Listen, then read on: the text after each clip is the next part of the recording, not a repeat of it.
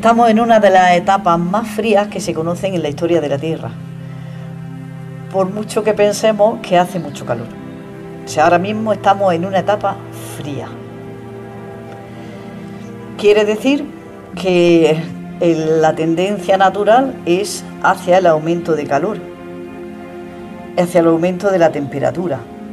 Aumentará la temperatura a ritmo de la naturaleza. El problema es que la incidencia humana posiblemente esté acelerando ese proceso de calentamiento y no sabemos cómo va a responder la Tierra en cuanto al calentamiento. Si hablamos en el futuro de la evolución del paisaje, evidentemente el paisaje cambiará, pero eh, se nos escapa por completo el factor tiempo. Ahora mismo sabemos que el macizo de Sierra Nevada se desplaza eh, dos milímetros anuales hacia el oeste.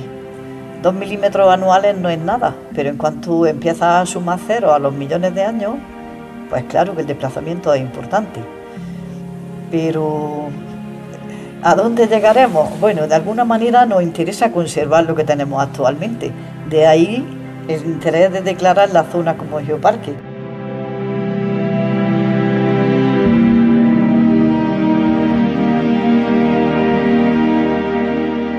La Tierra es viva, o sea, no se puede disociar en la Tierra geo de bio, ni bio de geo durante eh, cientos o miles de millones de años. Es, viva, es un todo y es sabia. El ser humano está catalizando ciertos procesos, pero son procesos que siguen su dinámica. Somos prescindibles. No va a pasar nada. Solo que la escala de tiempo para comprender que no pasa nada son cientos de miles y millones de años. Tenemos que quedarnos la perspectiva que tenemos de nuestra vida, que es un instante absurdo en la historia del planeta. ¿no? Entonces, en ese sentido, yo estoy muy tranquilo. Tenemos que ser sanos, tenemos que tener conciencia, tenemos que cuidar las cosas. Solo faltaba por los que están por llegar inmediatamente. La Tierra se regula y siempre se ha regulado durante cientos de millones de años. En ese sentido, no hay problema. Y en ese sentido, esta, esta cuenca, la cuenca de Huesbaza, este entorno norte de la provincia de Granada, tiene unos yacimientos, como hemos dicho, pero os voy a decir una cosa. Eh, lo que hemos visto en los últimos 15 años es que hemos encontrado mucha gente, muchos yacimientos nuevos que no hemos ni empezado a tocar todavía científicamente por distintos temas administrativos. O el potencial científico que tiene esto después de 40 años de intensidad de investigación en cuaternario y problemas antiguos es brutal. Brutal está a escala continental, no os hacéis ni idea. O sea, esto puede ser un motor de desarrollo científico con todas las derivadas social y cultural brutal en el tiempo.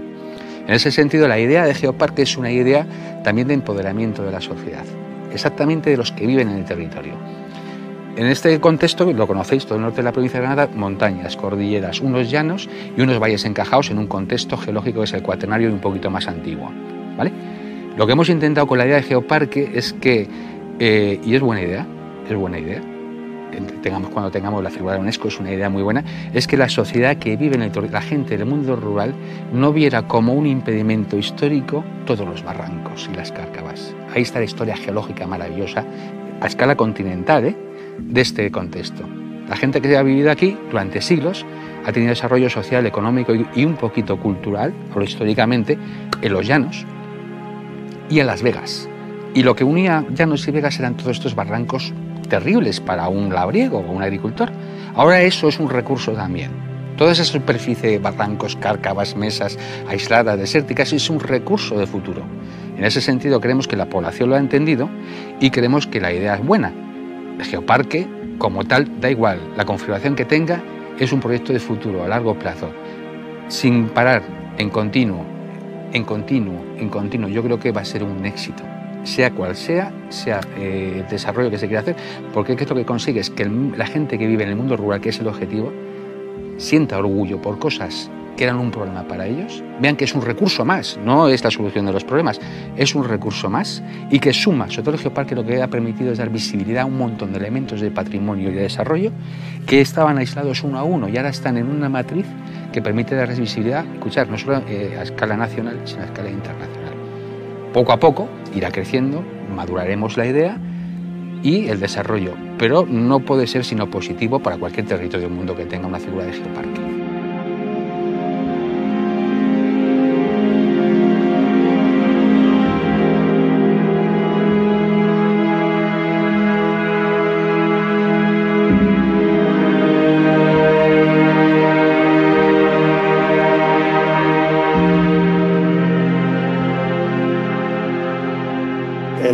Plano granadino realmente geológicamente se conoce como cuenca de Guadix-Baza y ha sido probablemente la región de todo el continente europeo que ha experimentado eh, los cambios más bruscos en los últimos 9 millones de años. Entonces pasó de ser hace entre 9 millones y 7 millones de años fue un, medio marino, era un brazo de mar que unía el Atlántico y el Mediterráneo. Eh, después pasó a ser una sabana muy frondosa, en la época en la que se instalaron aquí los primeros homínidos y finalmente ha pasado a este paisaje subdesértico que hoy, que hoy podemos apreciar.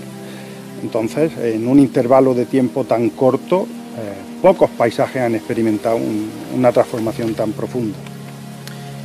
Cuando llegaron los primeros homínidos encontraron eh, una zona eh, que estaba ocupada por un gran lago en el sector de Baza, al que llegaba un, río muy caudaloso procedente desde eh, el pie de Sierra Nevada y eh, bueno, que desembocaba en ese lago en torno al sector norte del Jabalcón. Ese lago tenía distinta extensión en función de cuál fuera el clima en el momento, pero fundamentalmente durante toda la etapa en la que vivieron los primeros homínidos, pues era un, sistema bastante extenso con un clima parecido a la actual sabana eh, africana en el Valle del Rif, en, el este de África, eh, un ambiente ideal pues, para instalarse un, grupo biológico. La transformación ambiental más, espectacular en la zona ha sido la transformación de ese, de ese ambiente de sabana y ese lago rodeado de, de una sabana en el subdesierto que hoy podemos ver. Y eso estuvo relacionado con eh, un levantamiento hacia el norte de toda, de toda la región, impulsado por eh, el ascenso de Sierra Nevada y de Sierra de Baza, que eh, dio lugar a que el lago empezase a vaciarse hacia la cuenca del Guadalquivir. Ese es un fenómeno que se conoce como captura fluvial. A partir de ese momento, que el lago eh, se vació hacia el Guadalquivir, los mismos ríos que estaban rellenando de arena y de grava toda la, cuenca, eh, bueno, al tener muchísima más pendiente, puesto que el nuevo punto de referencia de desembocadura de esos ríos estaba 500 metros más bajo, esos ríos tomaron mucha más inclinación, mucha más pendiente, eh, adquirieron, adquirieron mucha más velocidad sus aguas y fueron capaces de ponerse a erosionar lo que habían estado construyendo a lo largo de 6 millones y medio de años. Eh, eso da lugar al actual paisaje de cárcavas o badlands, que es tan llamativo de la zona.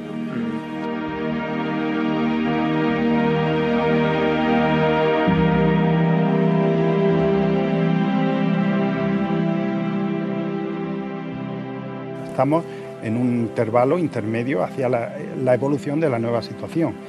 Lo normal es que en los próximos miles de años asistamos a una evolución de este paisaje hacia algo más desértico todavía que lo que tenemos ahora. Es decir, eh, el paisaje tipo zona de dehesas de Guadix, que ahora apreciamos, eh, es el que se va a ir instalando en toda la región, porque sin necesidad de que cambie el clima, toda la región está eh, lo que se llama ahora fuera de su perfil de equilibrio y los ríos van a seguir encajándose a mucha velocidad, a una velocidad tal que no van a dar oportunidad a la vegetación de que estabilicen las laderas. Es decir, eh, la situación de erosión actual no es exclusiva del clima, sino de su situación geológica y de su evolución geológica.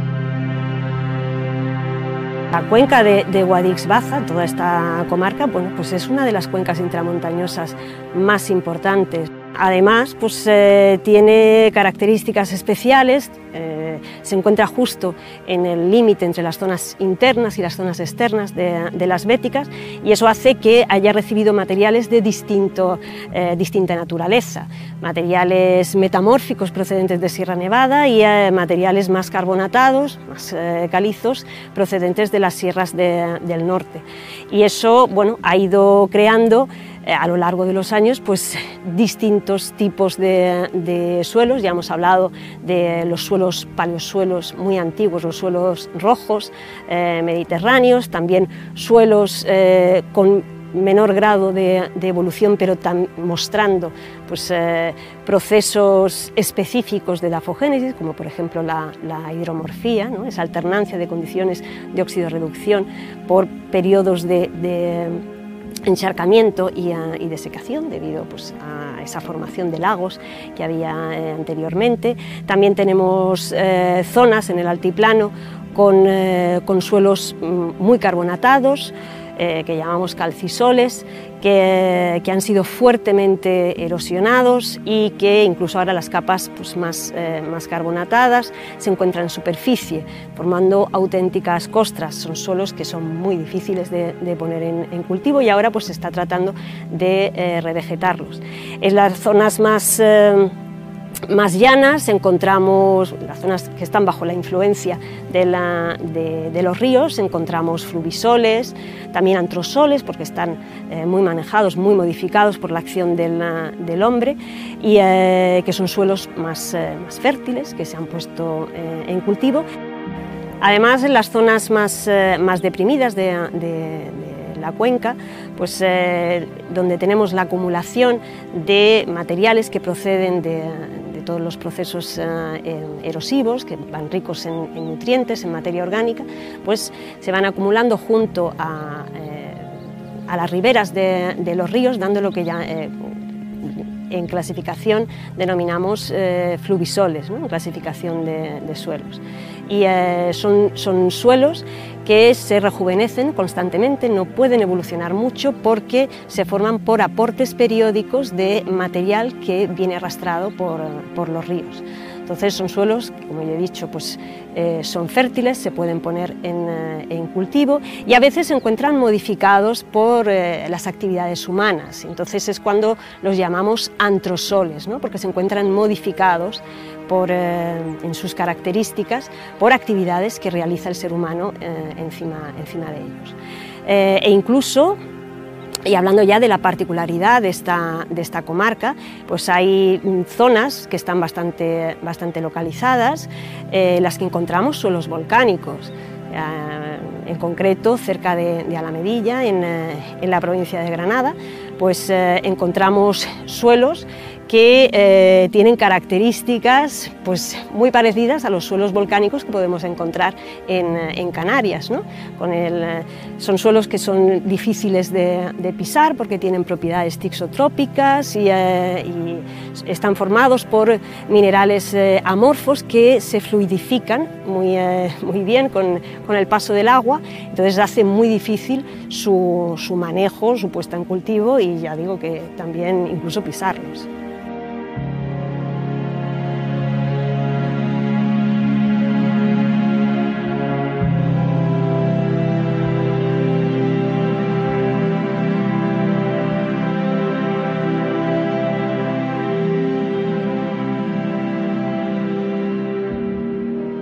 La geología de esta cuenca es relativamente sencilla, pues los yacimientos los tenemos en superposición, es decir, sabemos cuáles son más antiguos y cuáles son más recientes. Eso nos permite estudiar la evolución de las especies implicadas, eh, nos permite también interpretar los cambios que ha habido en el medio ambiente en el pasado, que ha habido cambios importantísimos. Cuando las cuencas emergen, es decir, cuando ya pierden su carácter marino, son cuencas continentales y entonces son colonizadas por los mamíferos. Los más abundantes, como sucede en la actualidad, son los micromamíferos y los más fáciles de obtener. Pero antes decía, y vuelvo a insistir, se trata de yacimientos que no, no, corresponden al concepto clásico de yacimiento, es decir, cualquier capa puede contener micromamíferos y no son vistosos, no tienen mucho interés eh, desde el punto de vista de la propaganda que se puede hacer. Pero en esta cuenca en concreto tenemos yacimientos desde hace unos 10 millones de años, básicamente hasta hace 600.000 años en un registro continuo que es de los mejores de Europa.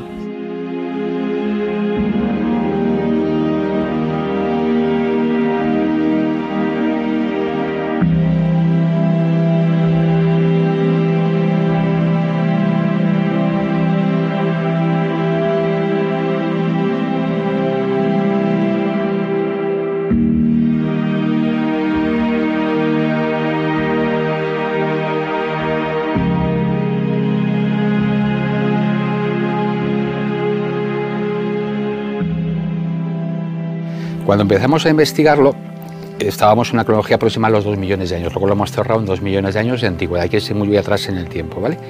Y hasta este yacimiento, lo que sabíamos científicamente en toda Europa occidental es que solo vivía especies, a través de las especies de mamíferos, lo que se puede considerar fauna autóctona, autóctona exclusivamente europea de la época.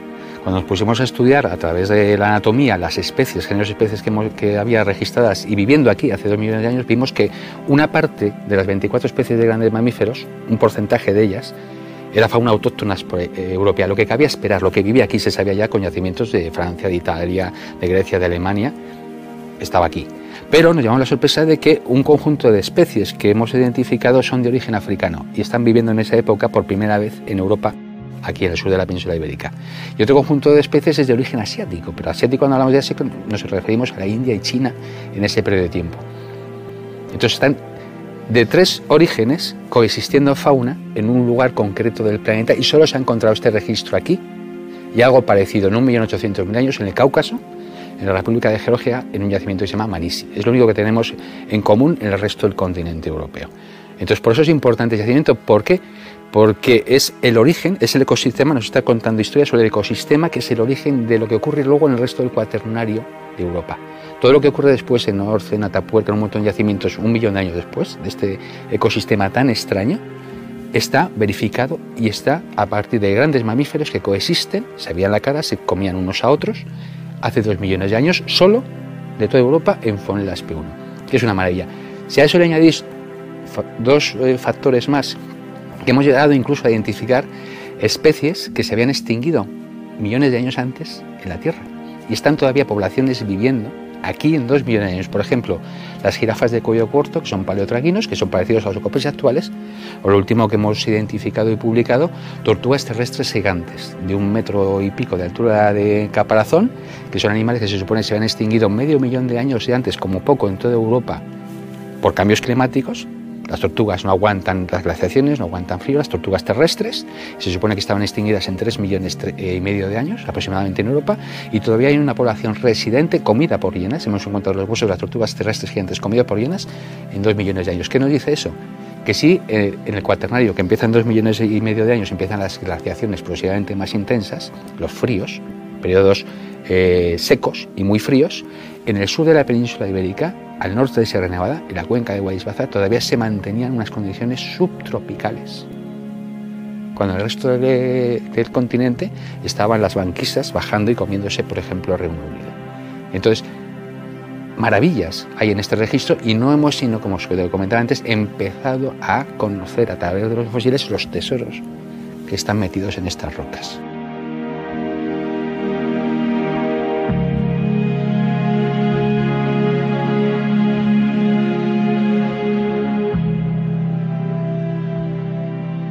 Casi todos los carnívoros que tenemos en el yacimiento de llenas están en el yacimiento porque hace dos millones de años eran jóvenes imprudentes que pasaban hambre.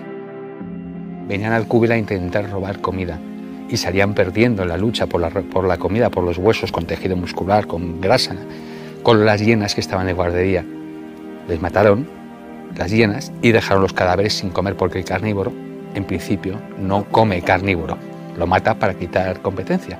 Por eso casi todos los eh, fósiles que tenemos de todos los carnívoros menos de las hienas son individuos jovencitos, subadultos o recién adultos que no tienen experiencia en la, en la predación y venían aquí a intentar conseguir comida.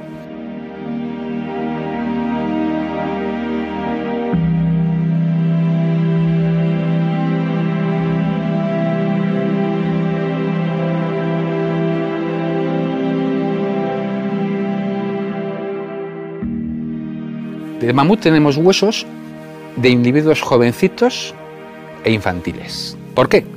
Porque en un yacimiento, imaginaos un canal de un río que está como, eh, teóricamente, sabemos por geología que estaba de esta posición aproximadamente a medio kilómetro. Y por aquí venía como una especie de derivación de ese canal principal. Y en la llanura seca es donde está el cubil de llenas. Una llanura seca, las llenas no se mueven por agua, estaba seco. ¿vale? Cuando hay crecidas. En el momento que estaban las llenas, esto era una llanura asociada a un canal con agua dulce, un gran río, se supone que bosque galería, y están aquí las llenas. Claro, aquí las llenas van trayendo restos de cadáveres frescos, ¿eh? Carroñanos comer animales eh, con gusanos. Es cada mañana o cada noche salir a lo que acaba de morir, carne fresca todos los días. Es una opción súper inteligente en la evolución. La hicieron las llenas y la hicimos los humanos durante dos millones de años. ¿vale? Súper inteligente. ¿Qué te puedes traer? Lo que puedes acarrear. ¿Tiene sentido que aquí haya un cráneo en este yacimiento, con este contexto en que haya un cráneo de un adulto, de un mamut? No, primero, porque pesa mucho. Segundo, porque no tiene nutrientes. Tercero, porque para acceder al cráneo con una cortical así de gorda, para el cerebro es absurdo. Aquí solo podremos encontrar un cráneo de un mamut adulto si un día pasando por la llanura, la hiena no estaba, le dio un infarto y hizo el mamut, ¡pum! Y se queda así. Aquí que tenemos trozos de patas de jovencitos, de mamuts muertos por el paisaje, por la llanura. Las hienas iban, son súper potentes, ¿eh? Son las hienas más poderosas que han existido en la historia de la Tierra, con capacidad masticatoria y masa corporal. Encontraban un mamut muerto, eh, comían, cogían una, pata o lo que sea con, con, tejido blando, no solo van a por el hueso. Traían, y aquí hemos encontrado huesos de jovencitos, de infantiles e incluso de fetos. Algún fetito de mamut de una hembra muerta, evisceraban, trajeron el feto completo para que se lo comieran las crías, entendemos, y quedan trozos de huesos de fetitos de mamut. Por eso puedes encontrar en este tipo de yacimientos, un cubo de llenas, huesos de animales de esa masa corporal tremenda, de animales jóvenes e inmaduros y fragmentos, o de fetos. ¿Qué encontramos de los antílopes? Unos animales con esta altura en la cruz y una llena superpoderosa. Encontramos todos los huesos porque tenían cuerpos completos. Eso lo pueden acarrear. Cuerpos completos de, gacelas y aquí son comidas, las patas, las costillas, las vértebras, los cráneos y lo que nos queda, como en el resto de animales, es la basura.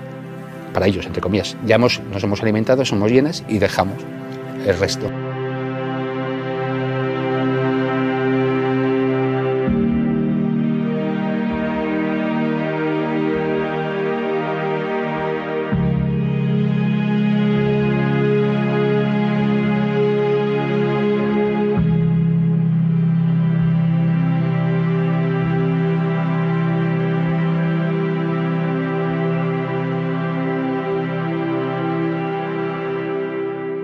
Si por algo se caracteriza, es porque tiene la presencia humana más antigua del continente europeo.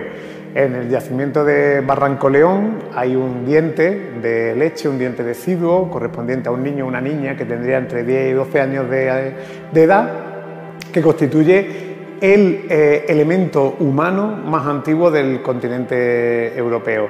Junto a él también aparece una gran cantidad de industria lítica, que es obra de, estos primeros homínidos que ocuparon el territorio del sur de la península ibérica y más concretamente los yacimientos de Orce hace 1.400.000 años.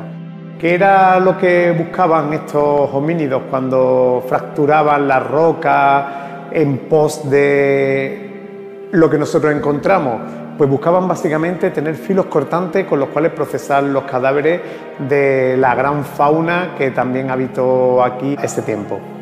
No solo nos encontramos industria lítica para cortar, sino que también encontramos otra para fracturar, para fracturar las propias lascas, para obtener las propias lascas, pero también para fracturar eh, huesos para obtener la médula ósea. Una cuestión también interesante de los yacimientos de Orce y de la asociación faunística son los tigres dientes de sable. Lo que se ha mm, propuesto, la interpretación que se ha hecho sobre estos tigres dientes de sable, en particular de uno que se llama Megantherium whitei, es que tendría una gran capacidad para matar y una más reducida capacidad para procesar esos cadáveres. Cuando tú matas por encima de lo que puedes consumir, estás liberando muchísima carroña que luego puede ser aprovechada por otros agentes que participan en la cadena trófica. En este caso, los carroñeros y entre los carroñeros, los humanos. Nosotros los humanos, si por algo nos caracterizamos también, es por mm, los fuertes lazos sociales que, establecemos. El valor de los humanos en aquel momento no era el individuo, sino que era el grupo.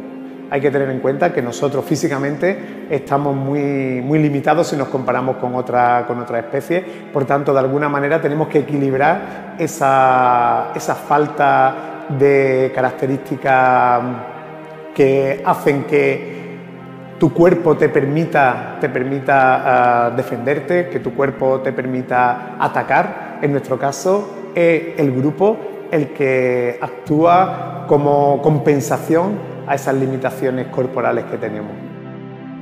Somos capaces de habitar el sur de Europa porque en aquellos momentos las condiciones climáticas eran bastante distintas a, las actuales. Eh, hoy día eh, tenemos unas temperaturas muy extremas en verano y en invierno, hace mucho frío en invierno y bastante calor en verano y la sequedad es bastante importante. En aquel momento no, en aquel momento sabemos que la lluvia era más del doble que la actual, eso por un lado, y por otro lado sabemos que los inviernos eran sensiblemente más cálidos que la, que en la actualidad. Eso por un lado. En segundo lugar, el tema de la ruta de dispersión, que es algo que es muy importante para la comunidad científica internacional. Efectivamente, estamos muy cerca del norte de África, pero los conjuntos faunísticos del norte de África y los conjuntos faunísticos para esta cronología en el sur de la península ibérica son muy diferentes. Eso apunta a que la ruta de dispersión no fue por el norte de África, sino que tuvo otro camino. Se acaba de descubrir hace tres meses, en el mes de julio, se descubrió un yacimiento que está cambiando la perspectiva que tenemos de la primera dispersión de los homínidos fuera de África, que es un yacimiento en China que se llama Changcheng y que tiene 2,1 millones de años de antigüedad.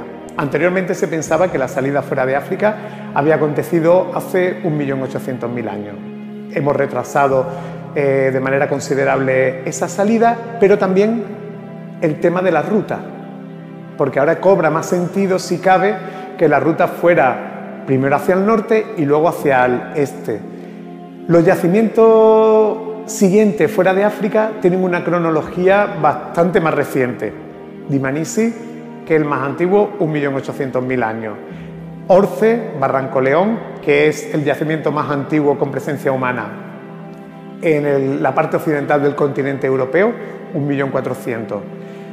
Eh, y hay que tener también en cuenta el aporte asiático que tiene la fauna que estamos recuperando en estos, en estos yacimientos.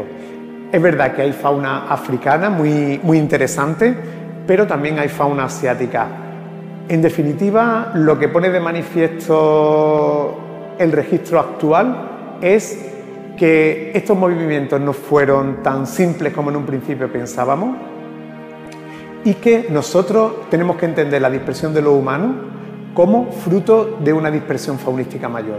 Nosotros no estábamos aislados en, esa, en ese episodio, no, no nos marcamos un objetivo de llegar a ningún sitio, sino que conforme se fueron ampliando las posibilidades de hábitat para distintas especies, entre ellas los humanos, fueron ocupando ese territorio.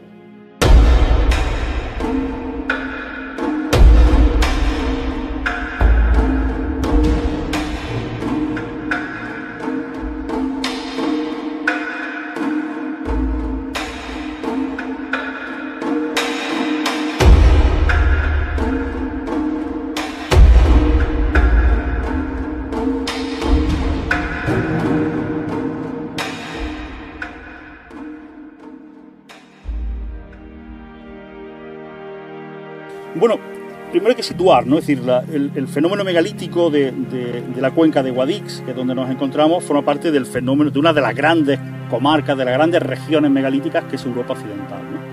Y dentro de esta gran comarca, de gran región megalítica, eh, el megalitismo de, esta cuenca, de la cuenca de Guadix, tiene un especial peso, una especial importancia, dado que pasa por ser una de las mayores concentraciones de sepulturas megalíticas conocidas en toda Europa Occidental. Em, Ahora mismo podemos estar hablando que en la cuenca eh, conocemos en torno a unas 400, a más de 400 sepulturas eh, megalíticas que, bueno, que se concentran muy especialmente a lo largo de este valle, del valle del río, del río Gor, pero que podemos encontrarlas en otras muchas localizaciones en, la, cuenca de Guadix. Eh, por tanto, es un fenómeno de enorme relevancia, de enorme relevancia por el volumen de sepulturas por la concentración de sepulturas.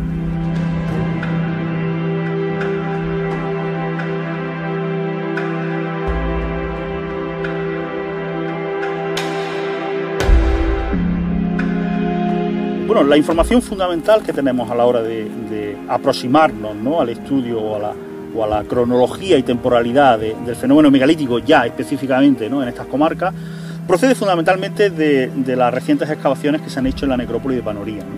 Las dataciones radiocarbónicas que, se han hecho como resultado de las investigaciones desarrolladas en este sitio, ¿no? sitúan que los primeros enterramientos que se realizan en sepulturas megalíticas en esta comarca se sitúan aproximadamente a mediados del cuarto milenio antes de nuestra era, es decir, hace aproximadamente unos 5.500 años. Y los enterramientos más recientes se producirían en los primeros siglos del segundo milenio antes de nuestra era. Eh, aproximadamente estaremos hablando de hace unos 4.000 años. Eh, en el caso de la necrópolis de, de, Panoría estaríamos hablando de un periodo de uso de entre 1.000 y 1.400 años, lo que demuestra que estaríamos ante un sitio ritual y funerario de una enorme longevidad, probablemente uno de los sitios de mayor pervivencia ritual eh, de, por supuesto, de la península ibérica, incluso de Europa. Entonces, eh, es un fenómeno que se sitúa cronológicamente en ese, en ese, en ese marco, aunque también las dataciones radiocarbónicas ¿no? nos, permiten avanzar en, dos líneas diferentes, en, en, en dos sentidos diferentes. Por una parte, muestran que las diferentes eh, sepulturas, ¿no? las diferentes sepulturas que componen o que forman una necrópolis o que forman un cementerio, no se construyen a la vez. Al contrario, es decir, existen importantes diferencias cronológicas en la construcción de esas diferentes sepulturas. Eh, estamos hablando de diferencias incluso de cientos de años, ¿no? lo que implica que los grupos humanos que habitaron estas comarcas ¿no? fueron construyendo de manera progresiva estas sepulturas. Otro elemento igualmente relevante es la enorme diversidad en el periodo de uso de estas sepulturas. Existen desde sepulturas que apenas se han sido usadas durante unas décadas, a sepulturas que han sido utilizadas de manera recurrente durante cientos de años, incluso a sepulturas que han sido reutilizadas tras largos periodos de inactividad funeraria. Digamos que tenemos una diversidad que apunta hacia una enorme complejidad ritual y funeraria, en donde tenemos desde, desde sepulturas eh, utilizadas durante escasas décadas, sepulturas utilizadas durante largos periodos de, tiempo, a necrópolis, donde las sepulturas se van incorporando, se van construyendo a lo largo también de enormes periodos temporales. Por tanto, de alguna manera, la aproximación que podemos hacer a la cronología y temporalidad de este fenómeno nos implica o nos, habla, nos, indica que estamos ante, ante un fenómeno de enorme relevancia en cuanto a su perduración temporal.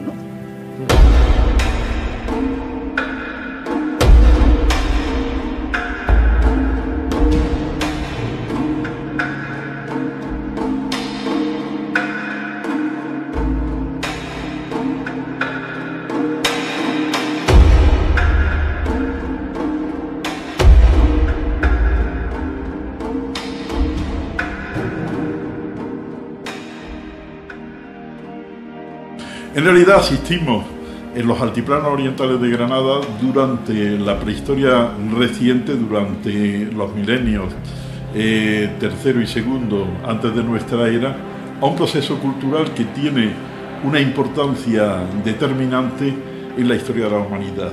No es cualquier cosa, es uno de los procesos más importantes eh, para llegar al estado en que estamos en la actualidad. Este proceso se inicia con pequeños grupos eh, de cazadores recolectores o de agricultores neolíticos itinerantes eh, que viven en campamentos y, comienza con la sedentarización de estas poblaciones en el territorio y con la aparición de una organización territorial mucho más compleja con centros que controlan políticamente grandes áreas de territorio, como puede ser eh, el caso de eh, las angosturas de Gor en eh, los altiplanos de Guadiz o el Cerro de la Virgen de Orce en los de Baza y Huescar. Estamos ante un proceso sobre todo de desarrollo de la desigualdad social. ¿Cómo se inicia? Pues con una intensificación agrícola que parte en el neolítico reciente de la sedentarización y de la utilización del arado, y que crea eh, una cantidad enorme de excedentes que son controlados y apropiados por segmentos muy concretos de la sociedad, de forma que, se que, se, eh, que aparecen una serie de eh, élites que dirigirán todo el proceso y que controlarán económica y socialmente al conjunto de la población.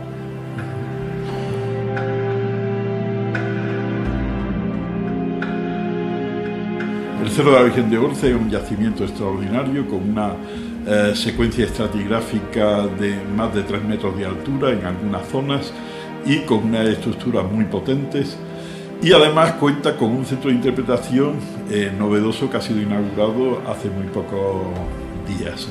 En ese sentido es un yacimiento digno de, de, ver y se caracteriza por una serie de elementos que son eh, sensacionales. Primero por una arquitectura de adobe, viviendas que tienen su alzado en adobe de planta circular, de grandes dimensiones y eh, que están cerradas por unas murallas, en concreto existe una acrópolis con lienzos de fortificación que alcanzan los dos metros y medio o tres metros de altura y que además tienen una técnica arquitectónica muy especial, que es la utilización de la piedra con barro formando una espina de pez, que es una técnica arquitectónica que aunque vemos en otras zonas del Mediterráneo también es muy característica de la cultura de los millares en el sureste de eh, la península ibérica y en la Alta Andalucía.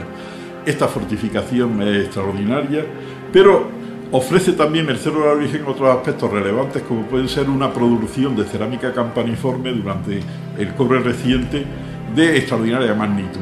Son cientos y cientos de vasos campaniformes y de cerámica, otros tipos de cerámica con decoración campaniforme, que nos indican cómo este tipo de cerámica, eh, que se utiliza fundamentalmente por las poblaciones de mayor estatus social, está producida y controlada en los grandes asentamientos centrales, en aquellos eh, poblados que funcionan como auténticos centros y que controlan políticamente un territorio creando unas relaciones de dependencia muy fuertes con los demás poblados o asentamientos de la región.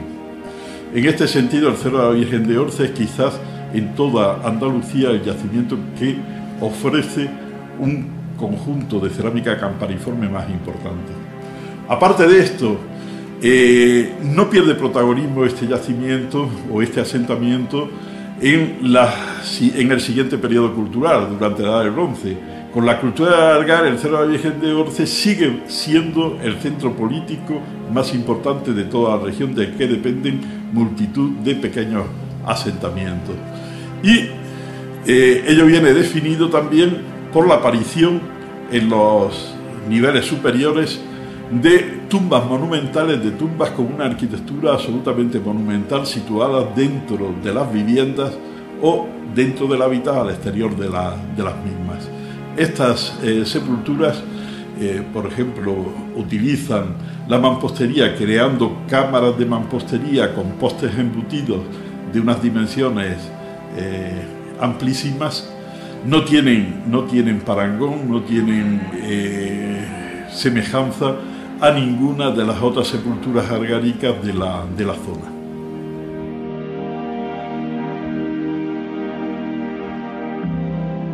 Bueno, Castellón Alto no es un gran asentamiento como el Cerro de la Virgen de Orce.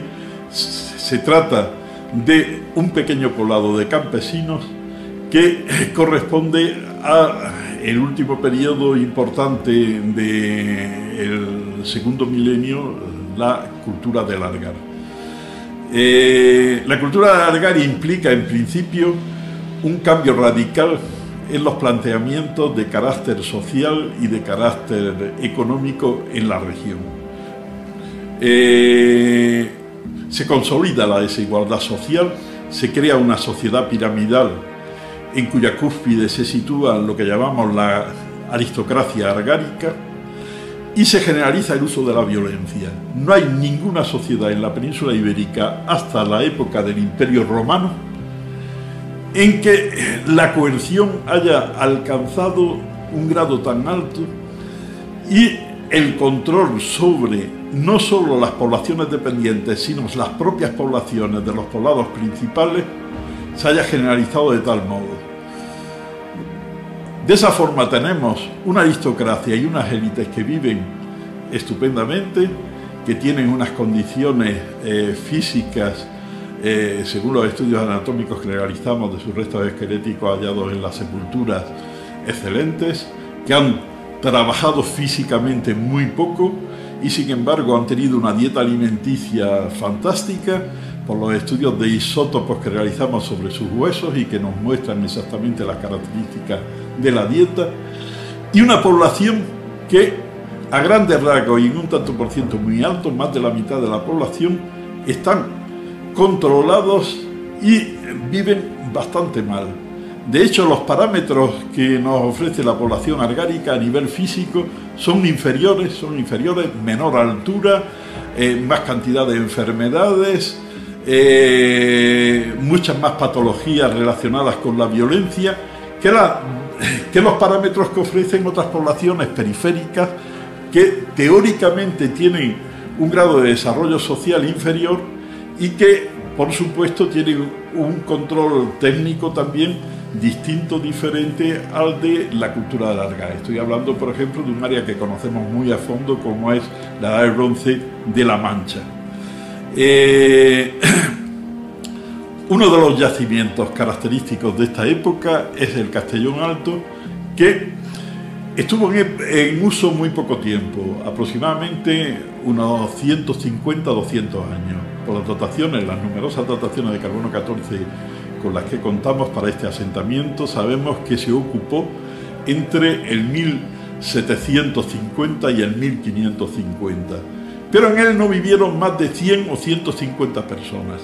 Hay un momento de expansión demográfica en las fases más recientes, pero nunca se alcanza un número mayor de 150 personas en función de las viviendas que existen en el asentamiento.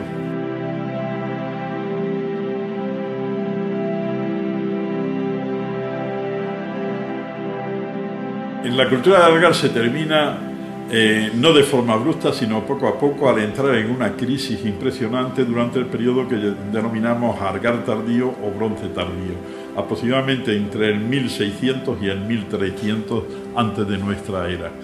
Eh, el Castellón Alto se abandona cuando se inicia este bronce tardío, ya digo, hacia el 1550, unos 50 años después del inicio de este último periodo, y vivimos una crisis muy muy importante en que se descompone prácticamente la, cultura eh, del argar y desaparece sin que tengamos, sin que tengamos eh, una explicación demasiado consistente. Se trata de una crisis social y económica muy potente, pero no podemos todavía saber las causas eh, explícitas fundamentalmente debieron de ser sociales, que dieron como resultado la desaparición total de la cultura del argar. Poco más tarde aparecen otros asentamientos que normalmente se construyen en Novo, en algunas ocasiones en los grandes centros, por ejemplo, muy cerca de Granada, en el Cerro de la Encina, se ubican sobre eh, los yacimientos más importantes de la eh, cultura del Argar, pero son asentamientos radicalmente distintos. En otras ocasiones, ya digo, se fundan de manera independiente al poblamiento de la cultura del Argar y organizan una red territorial también muy distinta a la que existía en la cultura del Argar. La cultura del Argar en las zonas eh, de valles fluviales, en las zonas más posibilidades agropastoriles, se localizan dentro de la depresión de Baza o de Huéscar, cada 4 o 5 kilómetros un asentamiento argárico. Ahora no, ahora están mucho más distanciados unos asentamientos de otros y rompen con el urbanismo y con cualquier otro elemento de cultura material que nos recuerde a la cultura del argar. O sea, hay una ruptura de manera eh, totalmente radical entre el bronce pleno y tardío o sea, la cultura de alargar, y el bronce final del sureste, que es como definimos a esta nueva cultura que marca el final de la prehistoria en esta región y en toda Andalucía. ¿Qué tipo de asentamientos? Tenemos uno muy cerca, el Cerro del Real, al que pertenece la necrópolis de, de Tutuji, es un gran asentamiento ibérico y romano, pero que hunde sus raíces en el bronce final, que es un asentamiento fundado en Novo durante el bronce final que mantiene una ocupación continua hasta época islámica prácticamente, hasta que termina la antigüedad tardía.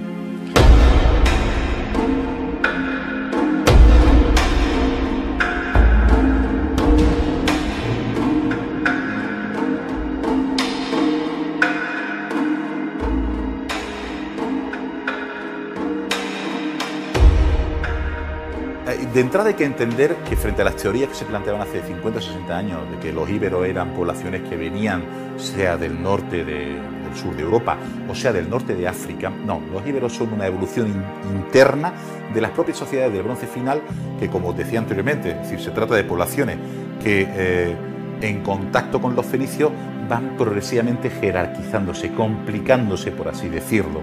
Adoptan no solamente las formas físicas que hemos visto con anterioridad, sino algunas formas estructurales, sociales y culturales. Eso hace que las sociedades ibéricas, por oposición a las sociedades del bronce final, son sociedades mucho más complejas. Por ejemplo, suelen estar gobernadas por aristócratas. Eh, no parece en principio que exista el esclavismo, no quedan claras esas ideas, porque eso es muy difícil de detectar en el registro arqueológico. Pero sí sabemos que hay una alta especialización eh, de carácter artesanal. A diferencia de los periodos anteriores, cuando en este momento, en época ibérica, una persona se dedica a la metalurgia del hierro, se dedica a la metalurgia del hierro a tiempo completo. Cuando se dedica a la alfarería, se dedica a la alfarería a tiempo completo. Hay una verdadera especialización. ¿Eso qué produce? Cuando tú tienes un grupo de personas que necesitan comer y por tanto necesitan generar una cantidad de comida por día, si hay una persona que no genera comida, alguien de los que está generando comida tiene que generar la comida correspondiente a esa persona que no la está generando. Por tanto, eso implica que el proceso, de momento en que surge una sola especialización en un grupo cultural, a partir de ese momento, digamos como una especie de, caída de dominó, se van generando todas las especializaciones colindantes, de modo que al final nos encontramos con una sociedad un poco atomizada desde ese punto de vista. No obstante, no parece que haya una excesivamente marcada diferencia social. También es verdad que estamos hablando de una sociedad que surge más o menos en torno al siglo VII, VIII antes de Cristo y que desaparece con la conquista romana, prácticamente 800 años más tarde. No hay que, hay que ser que un genio de la arqueología para considerar que esa cultura no es igual durante todo ese periodo. La cultura va evolucionando, igual que lo hacemos nosotros hoy en día. No hay culturas que estén encerradas en su propio espacio, eh, totalmente aisladas. De momento que una cultura está, está en contacto con otras culturas, cambia constantemente. Cambia constantemente, por tanto, ciertas realidades que podemos observar en el siglo VII no las vamos a poder observar en el siglo I antes de Cristo. En esos 700 años hay cambios interesantes e importantes. Por ejemplo, eh, generalmente se suele, se suele mencionar que, la sociedad ibérica es una sociedad muy guerrera, porque aparece, aparece armamento.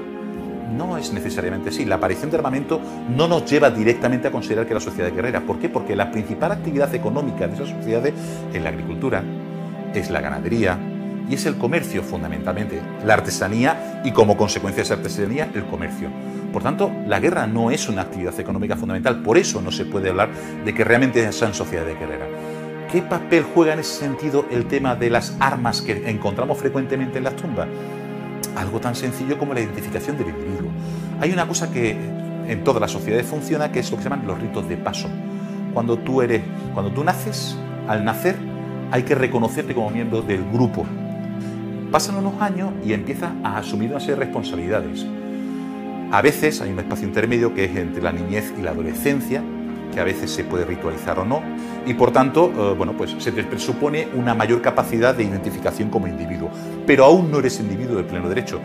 De alguna forma tiene que haber algún ritual que te integre a ti dentro de esa sociedad como miembro de pleno derecho. Y eso se hace por tres pasos.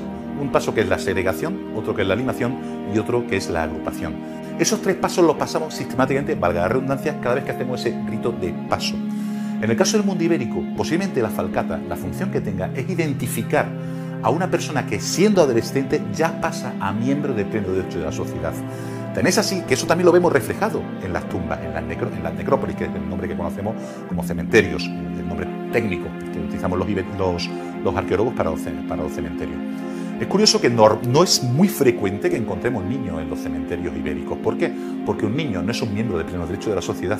De momento que no es miembro de pleno derecho de la sociedad, no tiene derecho a ser enterrado exactamente igual que los demás. Porque no, no puedes desarrollar o no puedes proyectar sobre él la totalidad de los rituales que son necesarios para llevarte como debe ser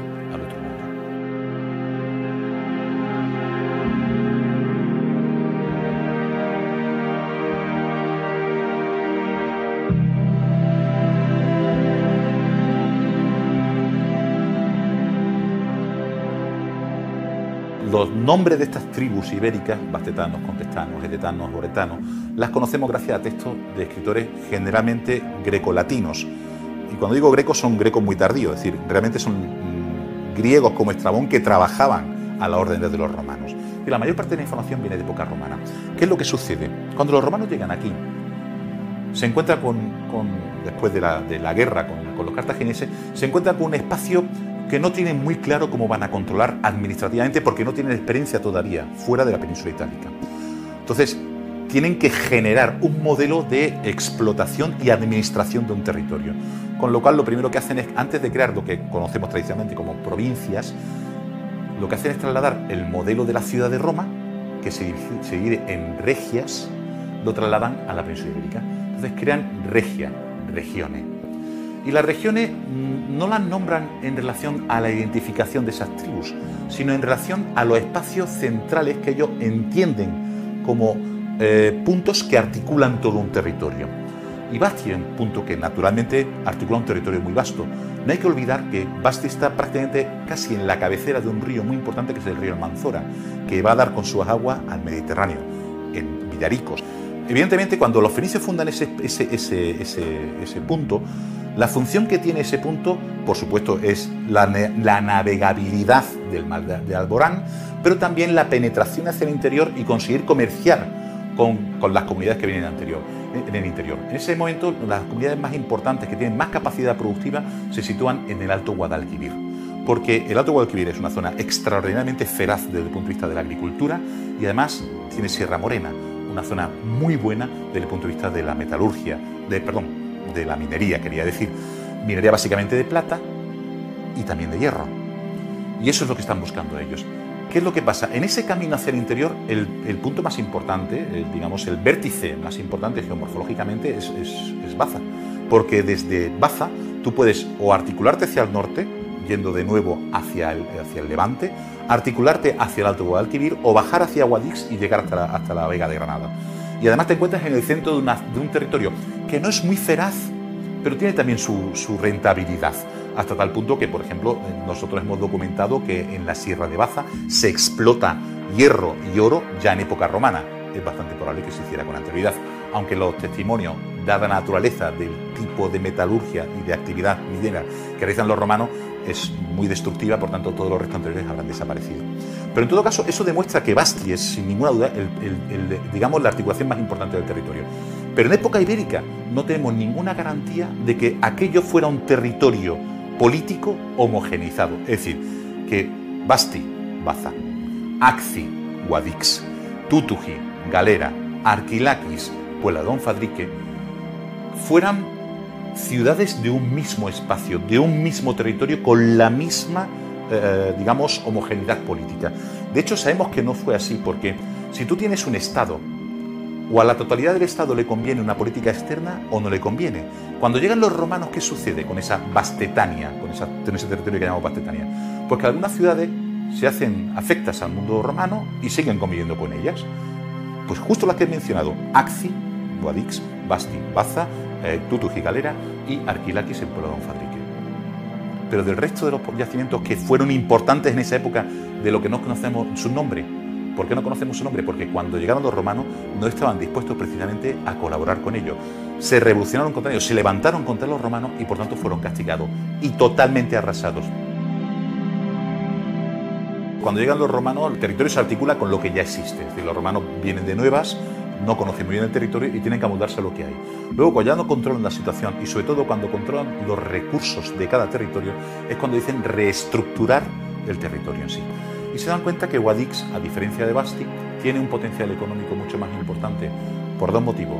Primero, porque permite una mayor accesibilidad hacia el sur y en segundo lugar, porque tienes al lado Sierra Nevada, que es, si cabe, mucho más rica desde el punto de vista de la minería, sobre todo del hierro. Es decir, no podemos olvidar que es importante la plata, que es importante el oro, pero el hierro es fundamental, porque con oro y plata tú puedes comerciar, pero con hierro fabricas armamento, fabricas herramientas, fabricas todo lo que es necesario para que tu tecnología se desarrolle. Eh, es imposible pensar en una legión si el hierro no lo tiene bajo control. Y eso provoca que a la larga decidan bascular la, por así llamarlo, capitalidad del territorio hacia Axi. Hasta tal punto que no es una ciudad normal, es una ciudad que tiene un estatus jurídico superior a las que tienen la mayor parte de las ciudades de la península ibérica. Es una colonia, colonia de derecho itálico. Por tanto, es una, está muy reconocida como ciudad prácticamente al mismo nivel que Roma. A diferencia de Basti, que no deja de ser lo que se denomina una ciudad estipendiaria, es decir, una ciudad que paga impuestos y poco más, pero no tiene un estatus tan, tan importante, precisamente por eso, porque bascula hacia una zona que tiene un gran potencial. Eso además se retroalimenta, Guadix se refunda, no es una ciudad romana creada de las nada, existe una ciudad ibérica y va evolucionando hacia, la ciudad romana.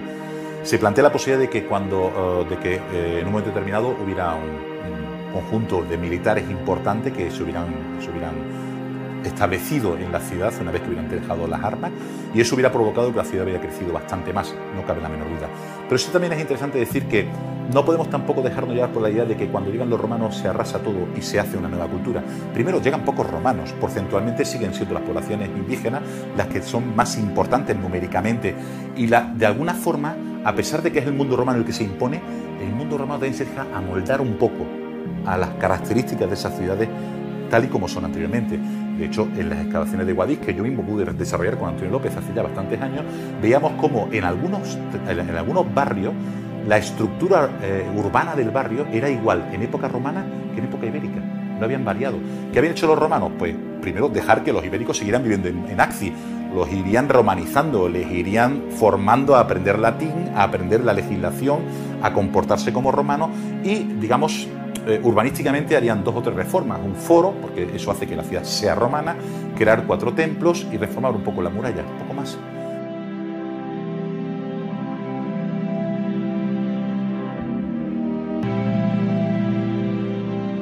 El altiplano es quizás un poco el paisaje menos conocido por parte de la ciudadanía.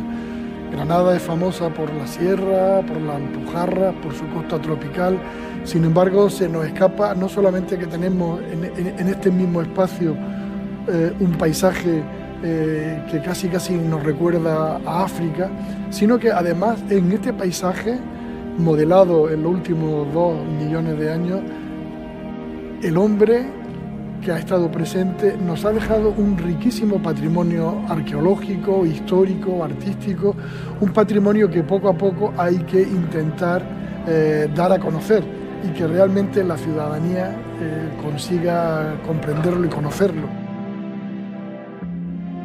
Cuando se plantea un tema tan transversal como es estudiar un paisaje, un escenario como el altiplano, te das cuenta realmente de la gran cantidad de investigadores, del gran potencial científico que tiene nuestra universidad y cómo en distintos campos, en distintos ámbitos, siempre hay alguien que colabora, alguien que aporta su grano de arena y con todas esas aportaciones se ha construido esta sencilla historia, la historia de un paisaje, la historia del altiplano, donde hay una característica que es muy especial y es que tenemos los primeros seres humanos de la península ibérica y hemos podido seguir su trayectoria, su trayectoria a lo largo de la prehistoria, la edad del cobre, la edad del bronce, la edad del hierro, hasta desembocar en el mundo romano, donde se acaba la exposición, aunque la historia de la presencia del hombre en este espacio va a continuar dos mil años más.